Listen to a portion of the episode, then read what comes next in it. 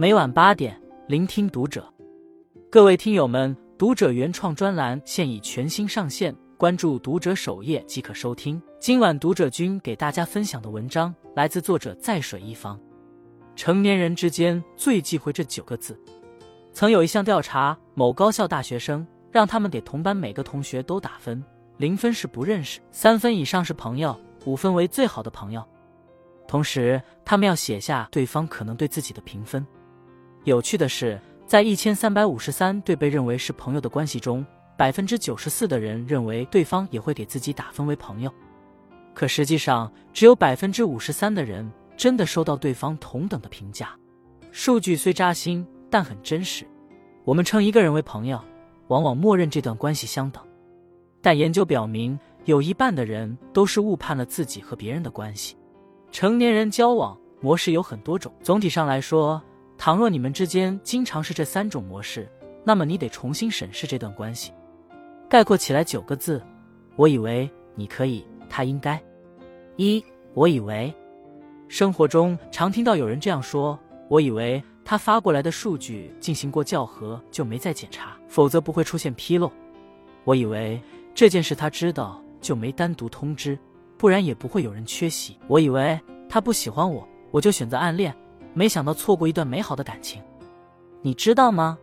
人际沟通上有个漏斗效应，说的是一个人心里所想的是百分之一百，说出来的是所想的百分之八十，别人听到的是所想的百分之六十，别人听懂的只有百分之四十，结果执行了百分之二十。就像漏斗，每一层漏掉百分之二十，最终对方明白的内容只占我想说的百分之二十。现实中。我以为的越多，不但把对方推得越远，甚至让事态发展越糟。电影《完美音调》中，奥布瑞是巴顿贝拉合唱团的队长，也是指挥官。他自觉自己更有经验，不愿接受任何人的意见。每次演出，大到曲目和服装，小到动作细节，都要听他的。就算全部队员对他颇有微词，他仍然我行我素。好几次。他们的赛场表现被评论员评价为没新意、千篇一律。奥布瑞仍然无视这一切，甚至以为是大家不懂音乐。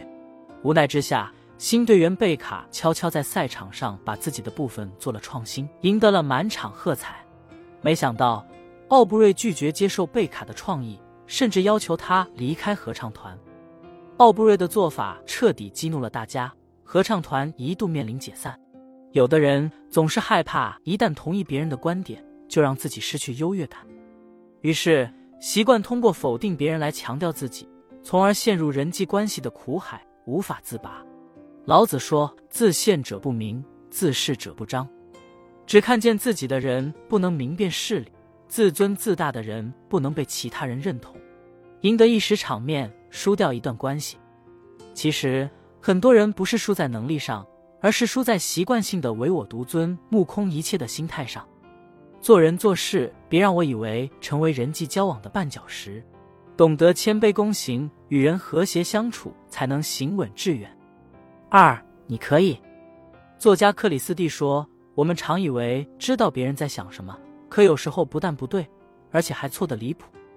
因为别人的生活正经历着怎样的波澜，并不为人知晓。”你只是正好看到一些片段。之前看到这样一条微博：杭州一位小姐姐晒出八月电费账单，金额高达八百多，只因每天给她家狗吹空调。她的月收入仅三千元左右。不料评论区炸了，这价值观也难怪一个月就赚这么点儿。你养狗可以，但不可以这样矫情。甚至有人还搬出科普文，说狗不要吹空调。在微博下。有一条扎心的留言，我也会这样，不为别的，只因他陪了独自在外打拼的我五年。五年，男朋友换了几个狗，还是那只狗。殊不知，现在很多年轻人异地求学或工作，为了生活之身打拼着。对他们来说，一只不会说话的狗却能给到他们治愈和温暖。了不起的盖茨比里说得好：每当你想对别人指手画脚时，请记住。这个世界上并不是每个人都像你一样。同学买了新电脑，你说买贵了，而且这个型号处理器也不好。你不知道的是，他的预算就这么多。闺蜜想学瑜伽，你说瑜伽运动量不大，还不如去游泳。你不知道他又是曾落水，留有心理阴影。同事想去考公，你说体制内的工作一眼能望到头，无聊死了。可你有没有想过，他想要的就是安稳？很多时候，别人的生活你可以看不惯，也可以不理解，但是谁都没资格站在高处去随意评价。对别人指手画脚的人，以为彰显出自己的优越感，其实暴露的是自己的无知。看法是你一个人的事，不必渲染成一种整体情绪。人与人之间，重要的是允许自己做自己，也允许他人做他人。三，他应该不知道你有没有这样的经历。听说你在广告公司帮我做张海报，要求如下图。你是做翻译的，帮我翻译一份文件。你这是举手之劳。你是美术系毕业的，帮我画幅画。反正对你来说小事一桩，因为你会，我们是朋友，所以你就应该帮我。甚至总有人将别人的帮助视作理所当然。老李经营着一家日杂店，这十年月租金七百元，从未涨过。原来。房东老张是老李三十年的同窗，看在交情上，租金一直没涨。这几年行业受影响，老张在别的生意上亏了不少钱，手头变得紧张。于是他向老李提出要按照市场价收租金，这么多年也算仁至义尽。更何况老李应该也知道，这些年自己没让他吃亏，要不是没办法，他也不会涨租金。他没想到的是，老李当场就和他翻脸。还怒斥他不讲感情、唯利是图。老张别提心里多难受。